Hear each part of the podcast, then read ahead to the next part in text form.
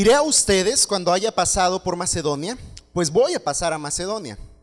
Y tal vez me quede con ustedes o aún pase ahí el invierno para que me encaminen a donde haya de ir. Pues no deseo verlos ahora solo de paso, porque espero permanecer con ustedes por algún tiempo, si el Señor me lo permite. Pero me quedaré en Éfeso hasta Pentecostés, porque me porque se me ha abierto una puerta grande para el servicio eficaz, aunque también hay muchos adversarios. Si llega Timoteo, vean que esté entre ustedes sin temor, pues él hace la obra del Señor lo mismo que yo. Por tanto, nadie lo menosprecie, más bien envíenlo en paz, para que venga a mí, porque lo espero con los hermanos. En cuanto a nuestro hermano Apolos, mucho lo animé que fuera a ustedes con los hermanos, pero de ninguna manera tuvo ahora el deseo de ir. Sin embargo, irá cuando tenga oportunidad. Estén alertas, permanezcan firmes en la fe, pórtense varonilmente, sean fuertes, todas sus cosas sean hechas con amor. Los exhorto hermanos, ya conocen a los de la casa de Estefanas, que fueron los primeros convertidos de Acaya y que se han dedicado al servicio de los santos, que también ustedes estén en sujeción a los que son como ellos y a todo el que ayuda y trabaja en la obra. Y me regocijo por la venida de Estefanas, de Fortunato y de Acacio, de Acaico, pues ellos han suplido lo que falta de parte de ustedes por ellos han recreado mi espíritu y el de ustedes. Por tanto, reconozcan a tales personas. Las iglesias de Asia los saludan. Aquila y Priscila con la iglesia que está en su casa los saludan muy afectuosamente en el Señor. Todos los hermanos los saludan. Salúdense los unos a los otros con un beso santo. Este saludo es de mi puño y letra. Pablo, si alguien no ama al Señor, que sea anatema, maranata. La gracia del Señor Jesús sea con ustedes. Mi amor sea con todos ustedes en Cristo Jesús. Amén.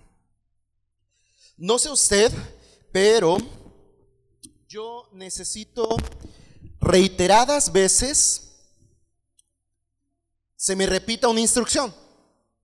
Es decir, eh, eh, en general dicen que los hombres necesitamos claras, específicas y aún repetidas instrucciones, porque parte de nosotros nos lleva a ser un poquillo despistados. Pero en mi caso particular creo yo que necesito instrucciones específicas. Es decir, cuando mamá salía o mis papás salían y pedían que algo hiciéramos, después de varias cosas, yo soy de los que necesita decir, ah, ¿me lo puedes volver a repetir? Casi, casi como en los concursos, ¿me puede volver a repetir la pregunta? Cuando Lidia me pide que haga algo y de repente, eh, pues usted conoce a mi esposa, eh, habla un poquito mucho y muy rápido de repente, le digo, a ver, a ver, espérame, repíteme, que en específico, ¿qué quieres que haga? Porque si no, se me va el hilo, necesito una instrucción precisa, concreta. Y me parece que en parte esto busca eh, el apóstol Pablo con los corintios, ser nuevamente enfático y específico en cuanto a algunas instrucciones de lo que ya mismo les ha enseñado a los corintios, pues estamos llegando al final de la carta y hemos visto una serie de enseñanzas, tanto prácticas como doctrinales de parte del apóstol. Y entonces me lleva a la pregunta al final de la carta, y no sé si usted la pueda realizar o si usted tenga esto en mente, ya que hemos aprendido todo esto, ya que hemos estudiado toda una carta del Nuevo Testamento, 16 capítulos en total, ¿qué debemos hacer? Si no encontró instrucciones prácticas en cada una de las porciones que enseñamos aquí, bueno, esta es una nueva oportunidad. ¿Qué debemos hacer? Como si Pablo presentara un resumen práctico de lo que la iglesia debe hacer en respuesta a lo que Él les ha enseñado a través de esta carta. Pero aún más específico, en respuesta y evidencia del Evangelio que han creído. en términos generales, lo que estamos viendo en esta última porción es más que un solo saludo y una despedida de Pablo hacia los corintios y una instrucción acerca de su pronta visita para con ellos. Vemos algunos y varios principios muy prácticos que la iglesia debe aprender en cuanto al ministerio en esta porción. Primeramente vemos el deseo de ir de Pablo y entonces la intención que tiene de enseñar a la iglesia acerca de ser buenos hospedadores, de recibir a aquel que va y proclama las buenas nuevas del Evangelio. Yo le preguntaría, ¿cuántos de ustedes han abierto cuando menos una vez sus puertas para recibir a un grupo de creyentes o a una familia o a una persona que viene a proclamar las buenas nuevas del Evangelio? ¿Cuántos de ustedes consideran que su casa es hospedadora en cuanto a este sentido? Como iglesia, ¿será que somos buenos recibiendo, hospedando a aquellos que proclaman la verdad del Evangelio. Bueno, Pablo iba a pasar no solo unos días por, por Corinto, de hecho les dice, esta vez no quiero que sea veloz, dice, incluso planeo pasar todo el invierno quizá ahí con ustedes. Habla también de una iglesia que ve y apoya la obra misionera, la obra evangelística y dice, para que ustedes también me envíen para que ustedes también me hagan ir en paz después de que esté, de que esté con ustedes a donde tenga que ir. Pero también después les habla de Timoteo, diciéndoles que deben recibir bien a Timoteo. Y me lleva a pensar en esas palabras que Pablo dice a Timoteo en cuanto a que nadie tuviera en poco su juventud, que nadie le menospreciara, pues esto mismo le dice Pablo a los Corintios que no tengan en poco, que no menosprecien a Timoteo. Quizá en un primer aspecto por la edad de este joven ministro del Evangelio, o quizá en otro sentido porque para los corintios pudiese haber sido alguien desconocido. Y si recuerda, hermanos, ese principio es muy importante porque uno de los aspectos que Pablo buscó corregir en los corintios era el conflicto que tenían entre unos y otros diciendo yo soy de Apolo, yo soy de Cefas, yo soy de Pablo, formando partido de algunos y menospreciando el trabajo, el ministerio de otros. Y entonces Pablo deja ver aquí que esto en la iglesia no debe ser así, que no es un, un un, concurso, un pleito de ver quién es el mejor ministro y de aceptar a unos y rechazar a otros. No, aquí nuestro pastor, nuestro ministro es Pablo y no queremos a Timoteo, ese, ese joven que vaya a otro lado a servir y Pablo les dice, no, recíbanlo bien. No es un contendiente para Pablo. Timoteo es un compañero de milicia, es un compañero de ministerio y les pide a los corintios que no lo menosprecien más bien les dice en el versículo 11, envíenlo en paz para que venga a mí, porque lo espero con los hermanos. Habla de Apolos también de la misma manera, no hay una competición. Al final de la carta, eh, de los versículos 15 en adelante, habla acerca del amor fraternal que debe existir unos con otros. Habla acerca de la sumisión que debe existir en la iglesia para con aquellos que sirven en el Evangelio, para aquellos que trabajan en la obra del Señor. Habla de reconocer y valorar el trabajo de aquellos que se esfuerzan por servir a la iglesia de Cristo. Y menciona ahí algunos personajes, la familia de Estefanas, de la primera familia convertida en Acaya. Este Estefanas, que después va a visitar a Pablo, enviado por los corintios, este Estefanas que junto con Fortunato y Acaico, dice Pablo, reconfortan su corazón. Pablo no había podido ir a Corinto, los corintios no podían ir todos a Pablo, pero estos representantes de la iglesia de Corinto son de aliento para el ministerio de Pablo cuando van a su visita.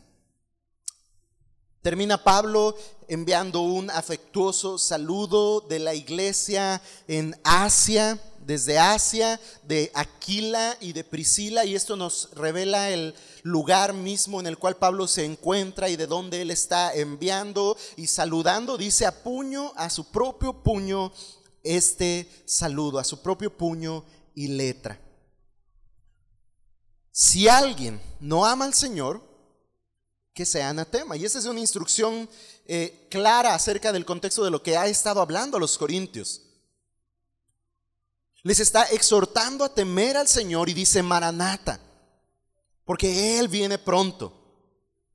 Así es que termina saludando y diciendo, tengan afecto entre ustedes, tengan cariño entre ustedes, salúdense con beso santo, que la gracia del Señor sea con ustedes, que su amor, el amor de Pablo, sea con todos ustedes en Cristo Jesús. Amén. Ahora, eso es un montón de contenido.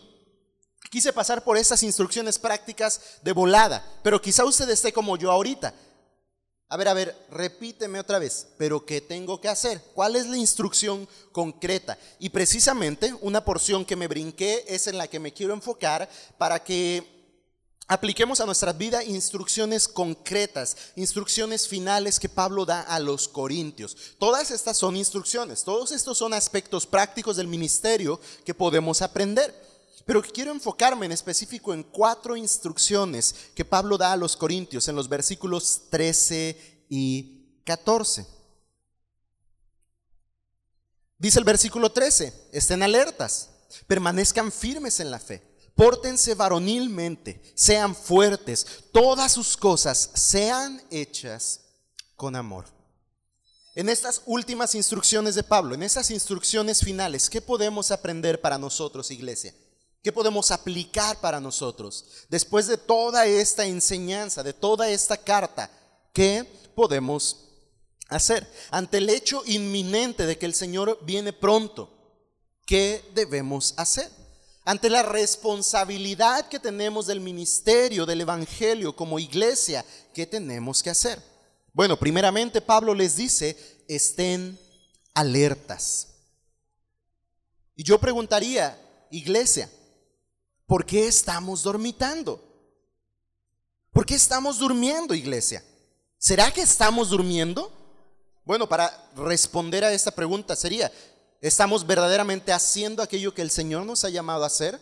Diligentemente estamos alertas, velando y ocupados en lo que el Señor nos ha llamado a hacer. Si no es así, entonces estamos dormitando, estamos durmiendo.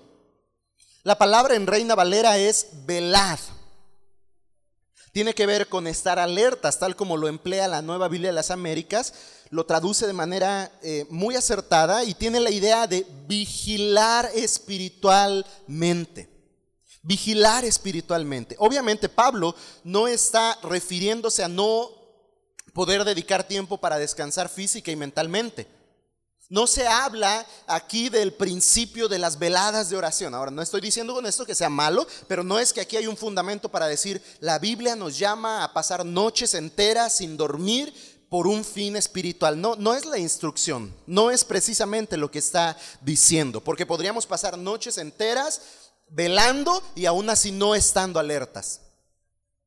Hemos visto ya cómo la iglesia en Corinto había, eh, estaba rodeada de muchos males, de muchas debilidades, pleitos, herejías, inmoralidad.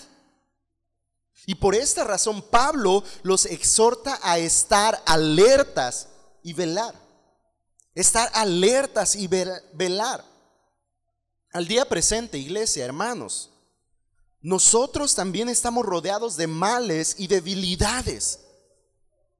Quizá nos identificamos con muchos de los males de Corinto.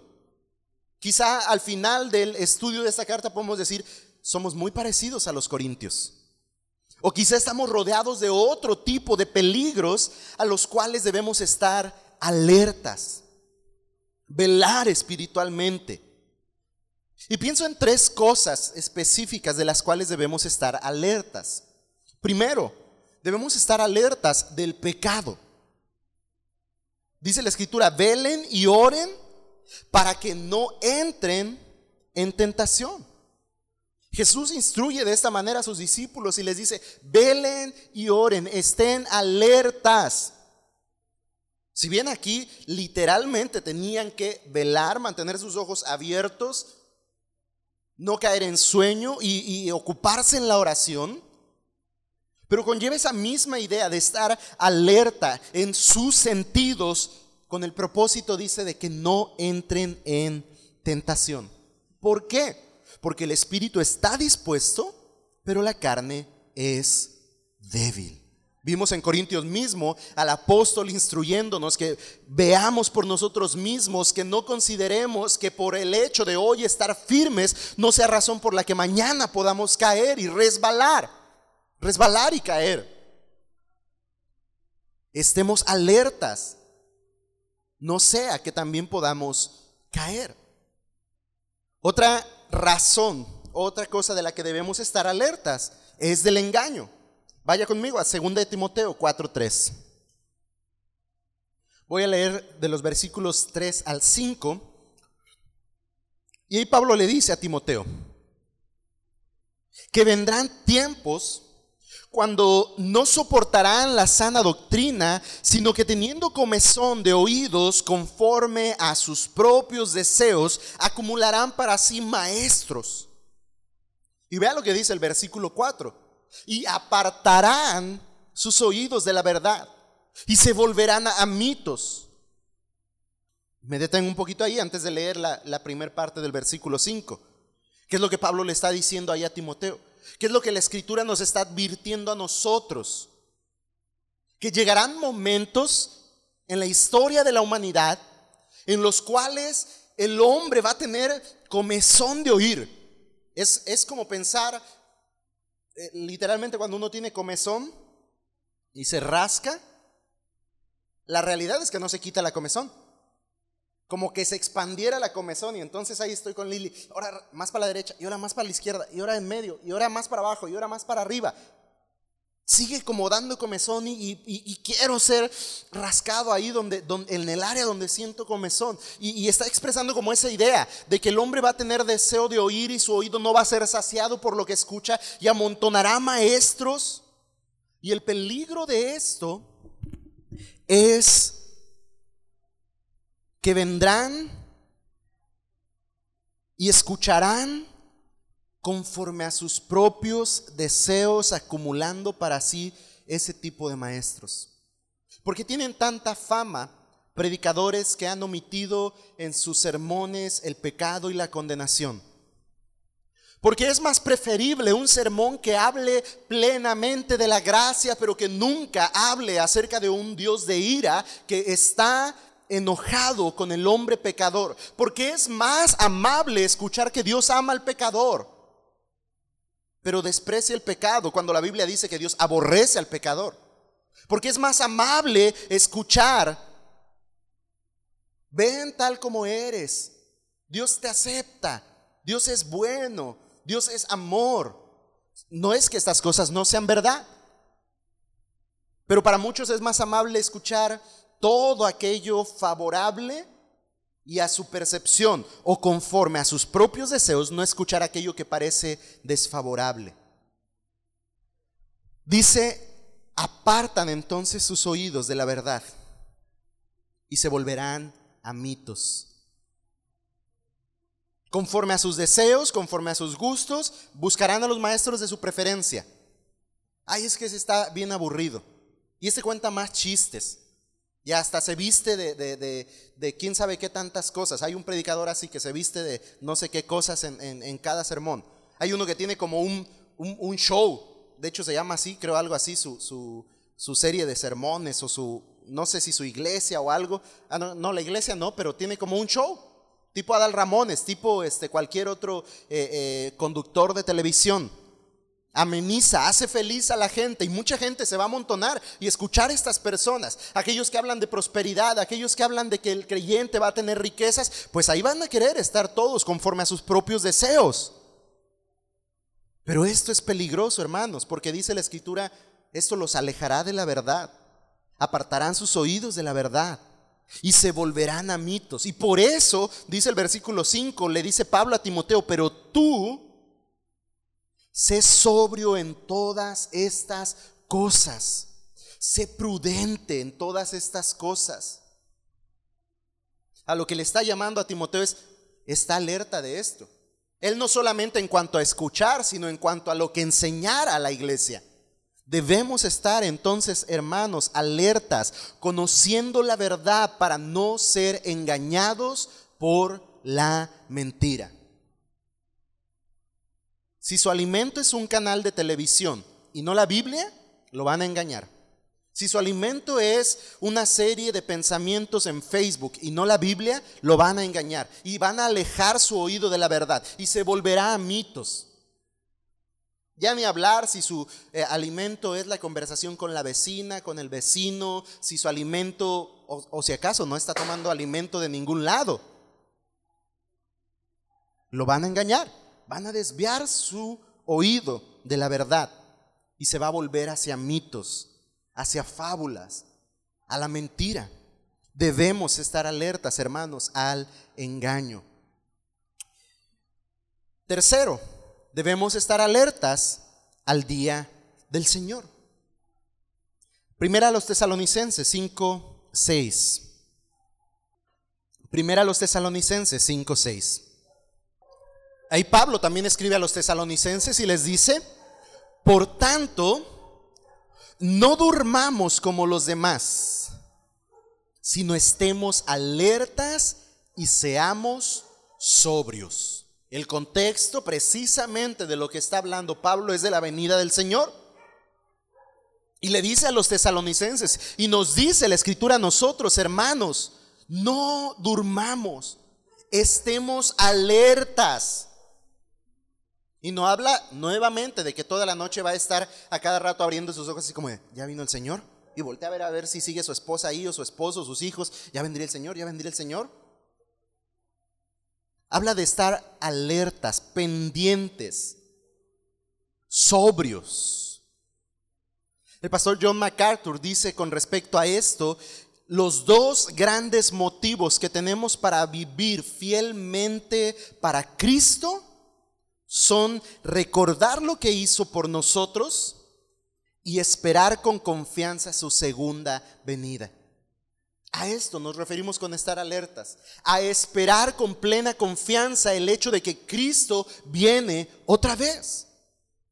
Y la pregunta con la cual podríamos considerar el hecho de si estamos alertas o no sería, ¿espera usted esa venida con ansia? ¿Anhela esa venida? Quizá puede decir, como al final de la carta, Pablo le dice a los corintios, Maranata, que el Señor venga pronto. Esperamos su venida. Bueno, dice Pablo, estemos alertas. Despertemos, iglesia, no dormitemos. Porque el león anda a nuestro alrededor rugiendo y buscando presa, así que estemos alertas para no entrar en tentación. Muchos hablan hoy en día diciendo hablar la verdad y muchos son desviados de la sana doctrina. Así es que hermanos, estemos alertas, escudriñemos las escrituras, afirmemos nuestro conocimiento en la verdad para que no seamos llevados como niños por las falsas doctrinas. Y el Señor viene pronto nuestro Salvador regresará. El novio por su esposa volverá. El día y la hora, dice la escritura, nadie lo sabe y aún engañadores dirán que el día ha llegado. Aún engañadores dirán, y hace poco se levantó uno de esos diciendo, yo soy el que habría de venir. Ya llegué, mas nosotros, hermanos, debemos estar alertas. Que su venida no sea para nosotros una sorpresa. Debido a que cada día estamos listos para que el rey vuelva y nos encuentre dignos y fieles a su servicio. La imagen de estar alertas y preparados es la siguiente. La de una novia bañada, arreglada, ataviada, con su lámpara llena de aceite, lista con sus propias damas para cuando el esposo venga. No le encuentre chamagosa, despeinada y le tenga que decir, espérame tantito, mi amor, déjame arreglo y enseguida voy. Y ese déjame arreglo, pues los varones sabemos el tiempo que significa. Las mujeres también, aunque prefieren ignorarlo. Pero el punto es, al momento que el novio llegue, la esposa debe estar lista. La novia debe estar ataviada, preparada para ir al encuentro de su amado. Esa es la idea de estar alertas, de estar conscientes y preparados de que la venida del Señor está pronta. Así es que esa es la primera instrucción de Pablo. Estemos alertas. Estemos alertas, hermanos, porque el pecado nos asedia. Estemos alertas porque el engaño está al día. Debemos conocer la verdad para no ser engañados. Estemos alertas, hermanos, porque la segunda venida de Cristo está pronta, porque Él viene, así lo ha prometido. Maranata, que Él venga, que nuestro Salvador regrese. Segunda instrucción que vemos ahí en el versículo 13, permanezcan firmes. Dice un comentario, un comentarista dice que la mente carnal produce una vida cristiana vacilante, mientras que la santidad produce estabilidad. Los corintios pues debían estar firmes en la fe. Repito, la mente carnal produce una vida cristiana vacilante. En, en, una idea como esta, la escritura dice que el hombre de doble ánimo es inconstante en todos sus caminos. Ese es como el vacilar. El que de repente, ahora sí, pero mañana no. Hoy tengo ánimo, pero mañana no. Hoy sí, pero mañana quién sabe. Ay, hoy me siento bien entusiasta, pero al ratito, ay, no sé qué me pasa, pero ya, ya, ya no quiero nada. En cuanto a la fe, dice este comentarista, la mente carnal produce esa vida vacilante. Que hoy tiene compromiso, pero mañana no. Que hoy está dispuesto, pero mañana ya no. Que este año fue entusiasta, servicial, entregado, pero al siguiente todo se acabó, todo se nubló, todo cambió. Mientras que la santidad Mientras que aquel que camina en santidad y persevera en caminar de esta manera, produce estabilidad. Y así como los corintios necesitaban estar firmes en la fe, nosotros, hermanos, también necesitamos estar firmes en la fe. Y no está hablando de la fe salvífica. No está hablando del hecho de que creamos o no creamos en Jesús como nuestro Salvador. Después de esto, después de la fe puesta en Cristo como Salvador, dice la Escritura que el justo por la fe vivirá. Y debemos permanecer firmes en la fe, es decir, en la verdad del Evangelio que creímos para salvación, creerla y vivirla para cada día de nuestras vidas. Colosenses 2, versículos 6 y 7 nos dice lo siguiente, Colosenses 2, 6 y 7. Escuche bien la instrucción, ahí con mucha más claridad y ampliada la idea en Colosenses. Por lo tanto, de la manera que recibieron a Cristo Jesús el Señor, ahí está la fe inicial, de la manera que recibieron a Cristo el Señor, así también anden en Él. Y ahí está la palabra en el versículo 7, firmemente, arraigados y edificados en Él y confirmados en su fe tal como fueron instruidos, rebosando de gratitud. Y esa es la idea que presenta el apóstol Pablo en cuanto a estar firmes. Pablo estaba eh, antes, había exhortado a los corintios en esta misma carta a estar firmes. Lo tenemos aquí plasmado en la pared. Por tanto, mis amados hermanos, estén firmes. Y la idea es la misma que en la carta a los colosenses es la de estar bien estables, de no ser fluctuantes y vacilar. ¿Sabe? Habla mucho de su fe y de su caminar con Cristo, aquel creyente que ya circuló por todas las iglesias de una comunidad.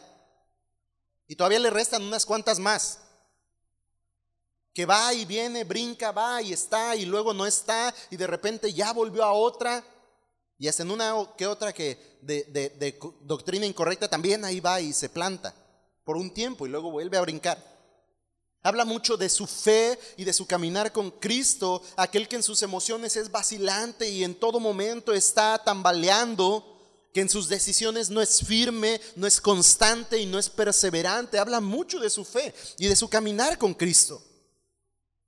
Alguien describió la intención de Pablo de, esta manera.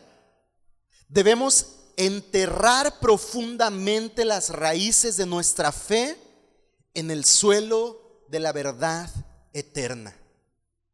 Debemos echar raíces profundas. Pasamos aquí por el aeropuerto, yo no lo vi, pero dice Lidia, se cayó un árbol.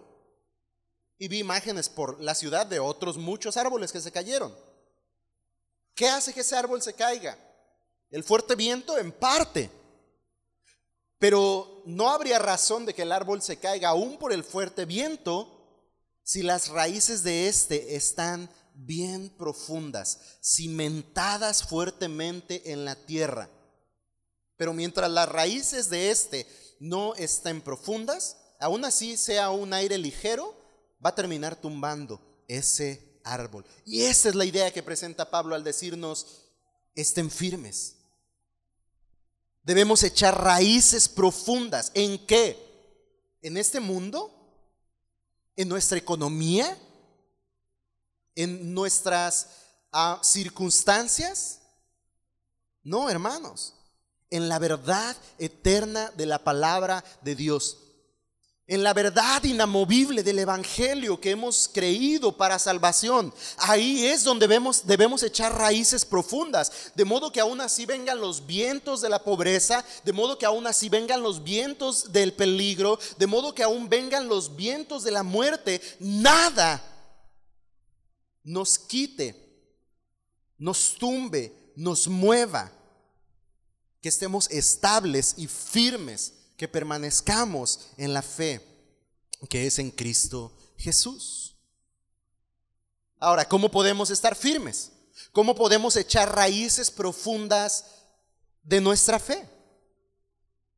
Y la imagen que tengo es cavando hondo, cavando y cavando en la palabra de Dios profundizando en la palabra de Dios y afirmando nuestros corazones en el conocimiento del Hijo de Dios. No hay otra manera de echar raíces profundas en nuestra fe que profundizando en el conocimiento del Hijo de Dios. Y eso solamente sucede a través del conocimiento de la Escritura. ¿Leyó esta semana la palabra de Dios? Fuera de un mensaje de Facebook, ¿leyó la palabra de Dios? Fuera de un recordatorio vía WhatsApp, leyó la palabra de Dios. Voy más allá.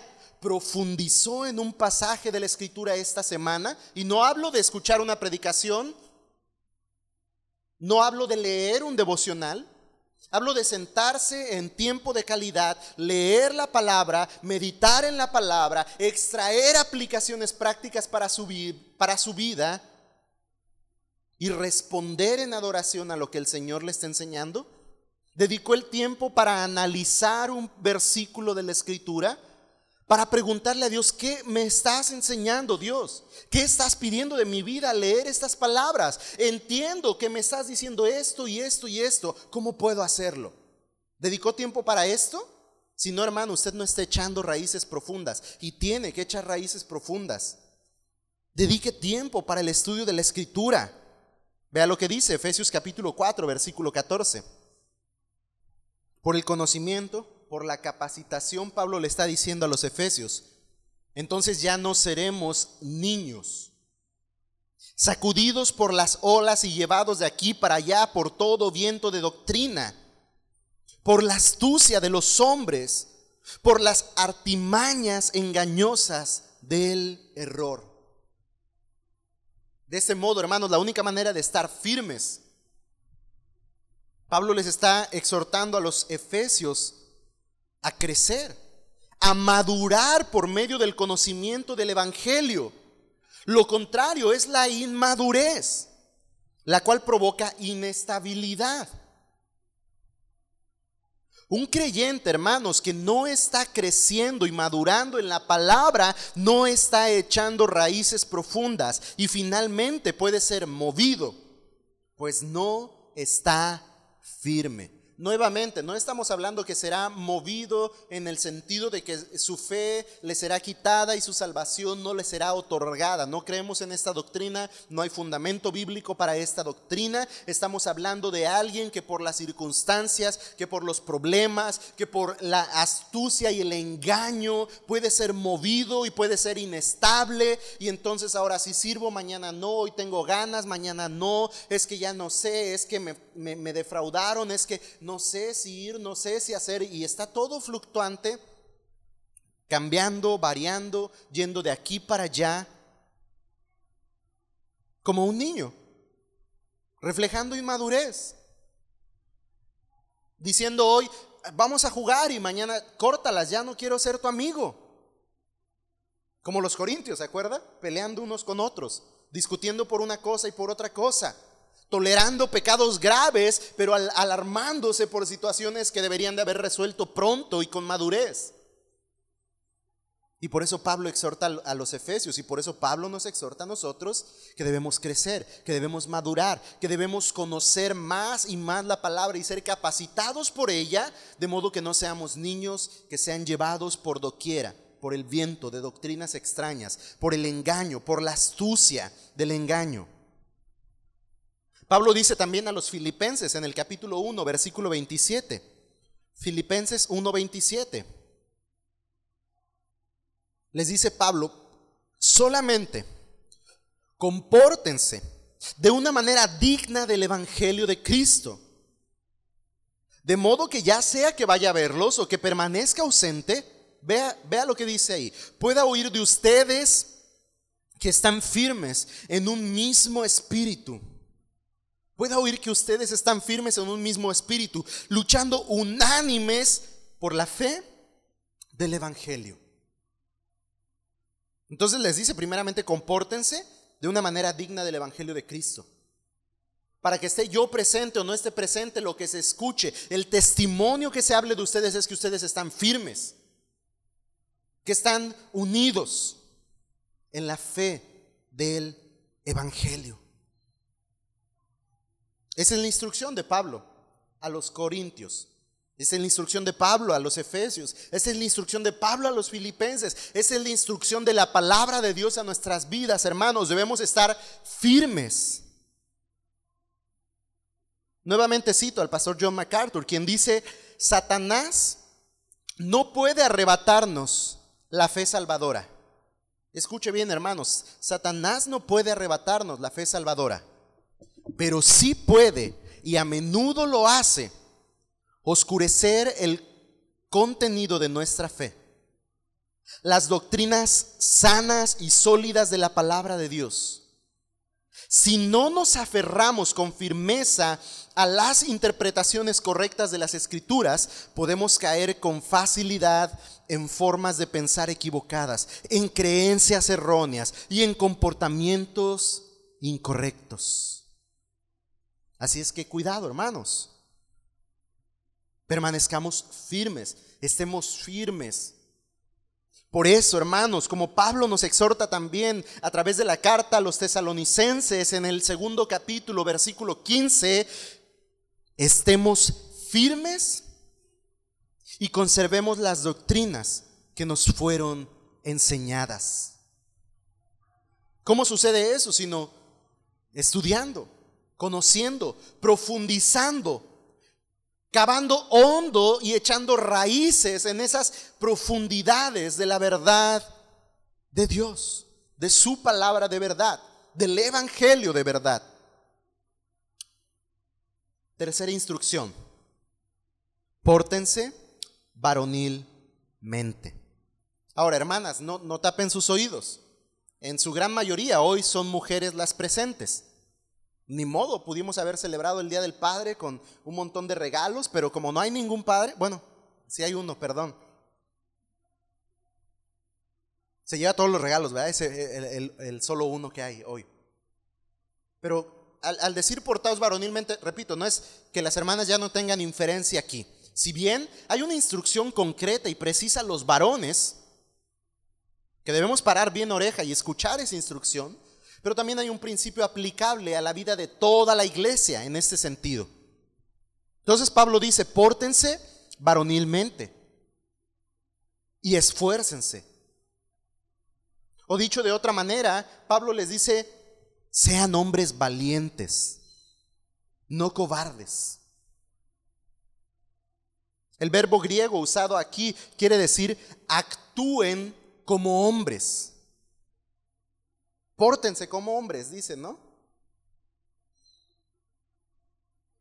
Es el único lugar del Nuevo Testamento donde aparece el verbo, este verbo, pero su significado es más que claro, aunque vamos a ampliar entonces esta idea. Básicamente la idea que Pablo está presentando es la misma con la cual ya había exhortado en esta carta a los corintios, llamándoles a madurar. En el capítulo 14, versículo 20, les dice Pablo a los corintios, hermanos, no sean niños en su manera de pensar. Y es esta misma idea. Aún desde el comienzo de la carta eh, reprendió Pablo a los corintios por su inmadurez. Ahora, Pablo no es el único que exhorta a los creyentes con respecto a esto. El apóstol Pedro en el capítulo 3, versículo 18 de su segunda carta, también nos habla de esto. Segunda de Pedro 3, 18. Y nos dice ahí la palabra de Dios. Segunda de Pedro 3, 18. Antes bien, crezcan en la gracia y el conocimiento de nuestro Señor. Repito, antes bien, crezcan, ahí enfatizo esa palabra, subrayo esa palabra, crezcan en la gracia y el conocimiento de nuestro Señor y Salvador Jesucristo. A Él sea la gloria, ahora y hasta el día de la eternidad. Amén. Crezcan. Tiene esa misma intención. Maduren no permanezcan como niños, sean hombres y compórtense como hombres. ¿Cómo crece y madura un creyente? Ahí mismo, en, o, hablando de las palabras del apóstol Pedro, pero en su primera carta, primera de Pedro 2.2, nos habla del cómo crecemos, cómo maduramos y lo presenta con la imagen de cómo crece un pequeño recién nacido. Y dice, deseen como niños recién nacidos la leche pura de la palabra, para que por ella crezcan para salvación. Si bien al madurar esa leche tiene que cambiar en deseo por un buen bistec, pero la idea que maneja el apóstol Pedro es anhelen, procuren, busquen, alimentense desesperadamente y con gran necesidad de la leche espiritual no adulterada. ¿Para qué? Para que por ella crezcan. La Biblia, hermanos, nos provee el alimento espiritual necesario para nuestro crecimiento. ¿Ha visto un comercial de fórmula para bebés? Cuidado con las artimañas del engaño. Por vender esas latas, se atreven a decir incluso que el alimento que el niño puede tomar de su madre es insuficiente, que le den fórmula. Esa es una tremenda mentira, hermanos. ¿Sabía eso? Porque Dios diseñó el cuerpo de la mujer de modo tal que el alimento que ella provee a su niño es el adecuado, específico y necesario para su crecimiento. Estamos hablando de una condición normal. Para desarrollarse, para crecer, el niño necesita esa leche. Esa leche provee el alimento necesario para crecer. La palabra, de la misma manera, la palabra de Dios provee el alimento necesario para nuestro crecimiento. Para desarrollarnos maduramente, de modo que podamos actuar como hombres. Y habiendo madurado, entonces podamos tomar valor y esforzarnos para servir al Señor. Porque muchos no nos comportamos como hombres. Porque muchos en la iglesia siguen siendo como niños, desperdiciando su tiempo, no sirviendo al Señor. ¿Por qué tienen que ser acarreados y correteados para servir al Señor? Como niños. Quizá porque no han madurado.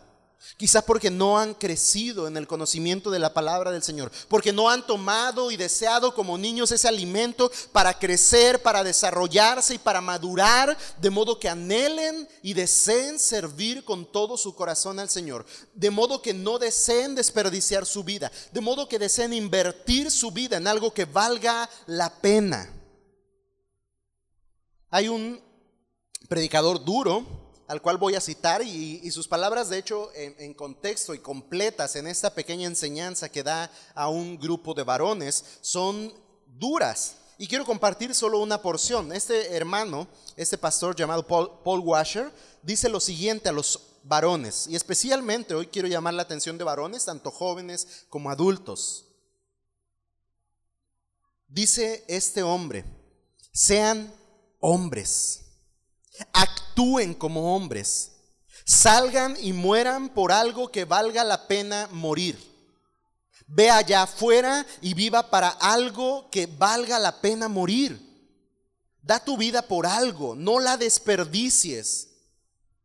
Hay una esposa que obtener para Cristo. Hay hijos de Dios que aún no han escuchado el Evangelio de salvación, no han nacido de nuevo. Hay iglesias que construir, hay iglesias que plantar. Si tus amigos son tontos, inmaduros, déjalos y tú sigue a Cristo. Sé un hombre y camina con hombres. Hay un trabajo que hacer, sé un hombre. Y hermanos varones, no podemos desperdiciar nuestras vidas. No seamos enanos espirituales. Tanto varones como mujeres, iglesia, crezcamos, maduremos por la palabra de verdad y siendo fortalecidos por el poder de la gracia de Cristo, salgamos al mundo con valor, a servir a aquel que nos llamó para su reino proclamar. Esa es la tercera instrucción de Pablo a los Corintios. Pórtense varonilmente. Maduren. Trabajen. Sean hombres responsables para el Señor. No desperdicien su vida en banalidades. Hermanos, vaya que estamos rodeados de un montón de cosas en las cuales podemos desperdiciar nuestra vida fácilmente.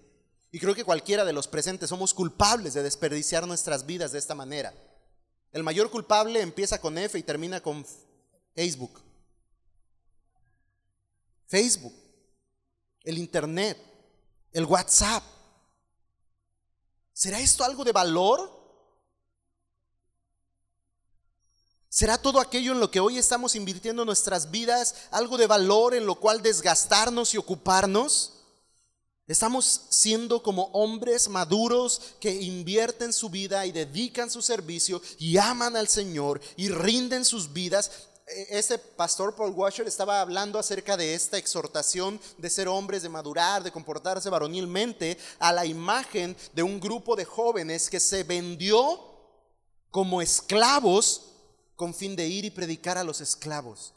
Y mientras su familia los despedía llorando y llenos en lágrimas, ellos decían, valdrá la pena, si es necesario morir, por predicar el Evangelio a estos hombres. Eran jovencitos que se comportaron como hombres, tomaron valor y sirvieron al Señor, aún sin estimar el valor de sus propias vidas. Y, es, y en este contexto es que Paul Washer estaba diciendo, sean hombres, salgan y den su vida por algo que valga la pena morir. Cuarto, Cuarta indicación y última. Cuarta instrucción y última. En el versículo 14 dice Pablo, todas sus cosas sean hechas con amor. Hagan todo con amor. Una mujer que rehúsa compartir su receta, la fórmula más sencilla de evadir el compartir la receta es decirle a aquella que pregunta, ¿cuál es su receta? Amor cocinar con amor. Bueno, esta receta, Pablo dice, tiene que ser verdadera en todo cuanto hacemos como iglesia.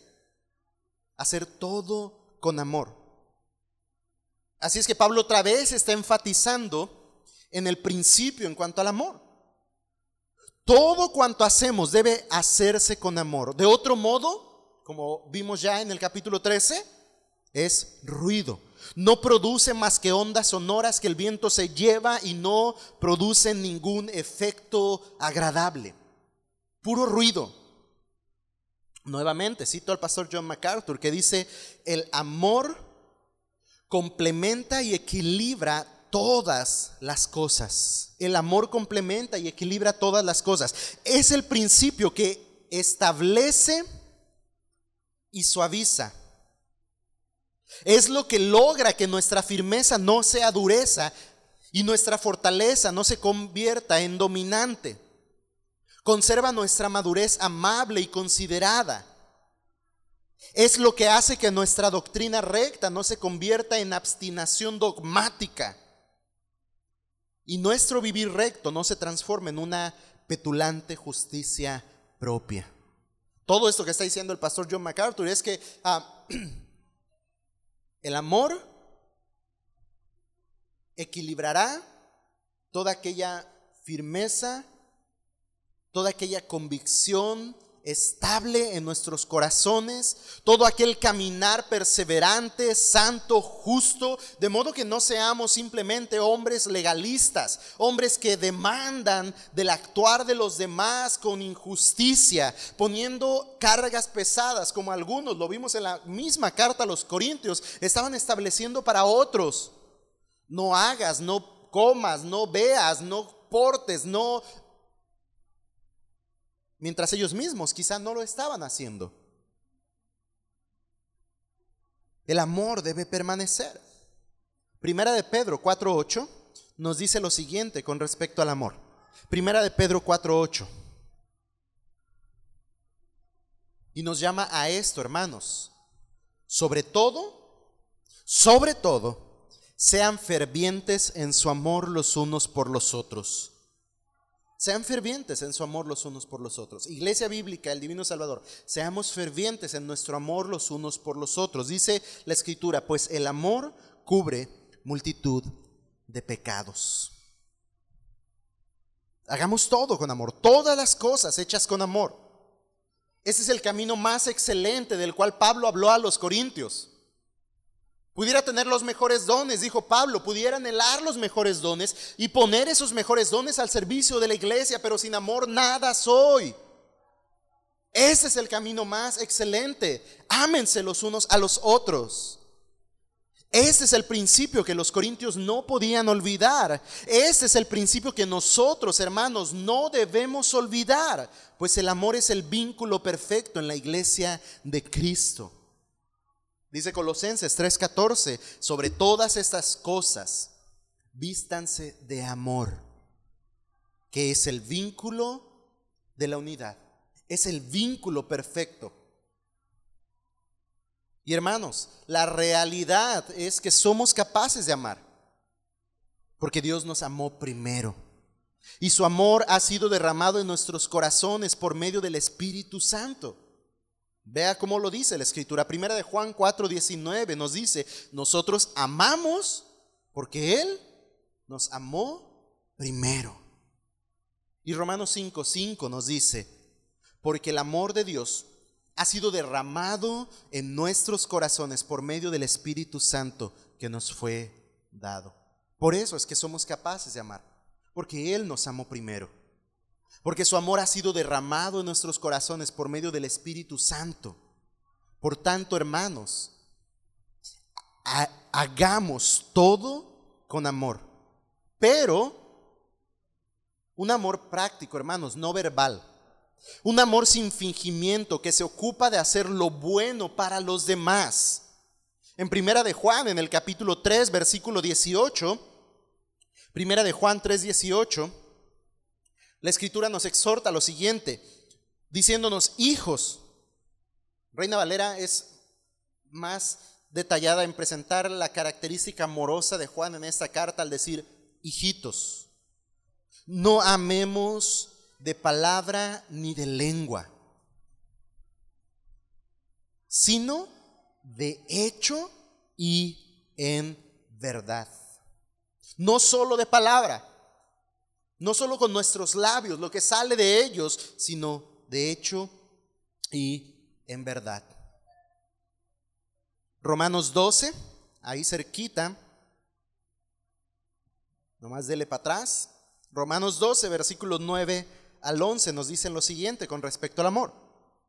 Y nos exhorta de esta manera, diciendo, el amor sea sin hipocresía, sin fingimiento. Y para que esto pueda suceder, debemos, dice, aborrecer lo malo, aplicándonos a lo bueno.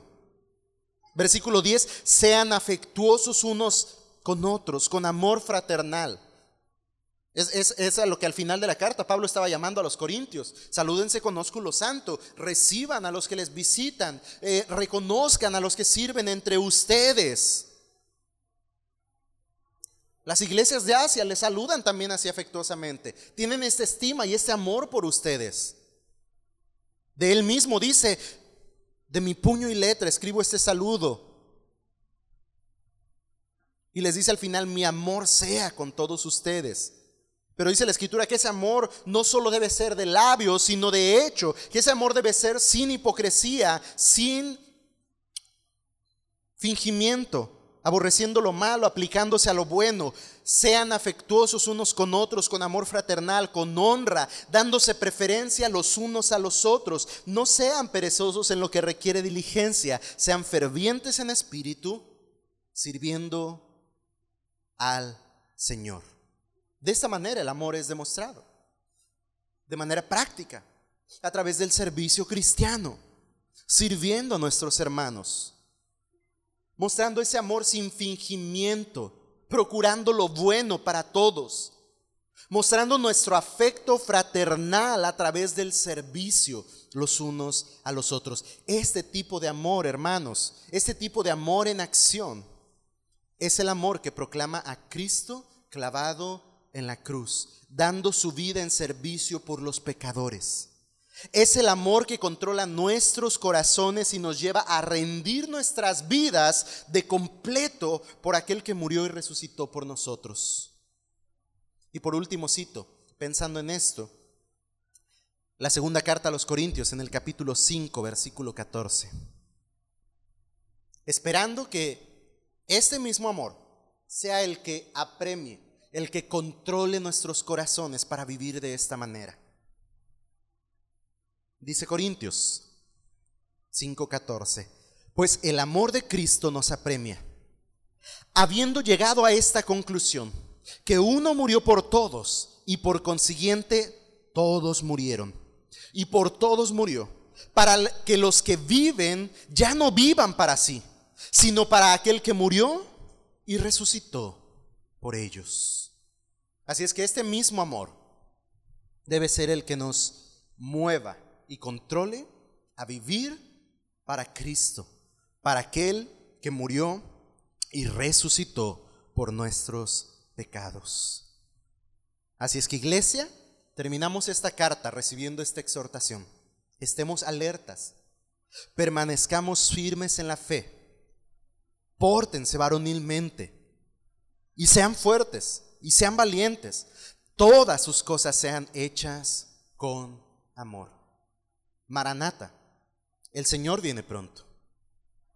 Que la gracia del Señor Jesús sea con nosotros para ser y vivir conforme a lo que Él mismo nos ha enseñado.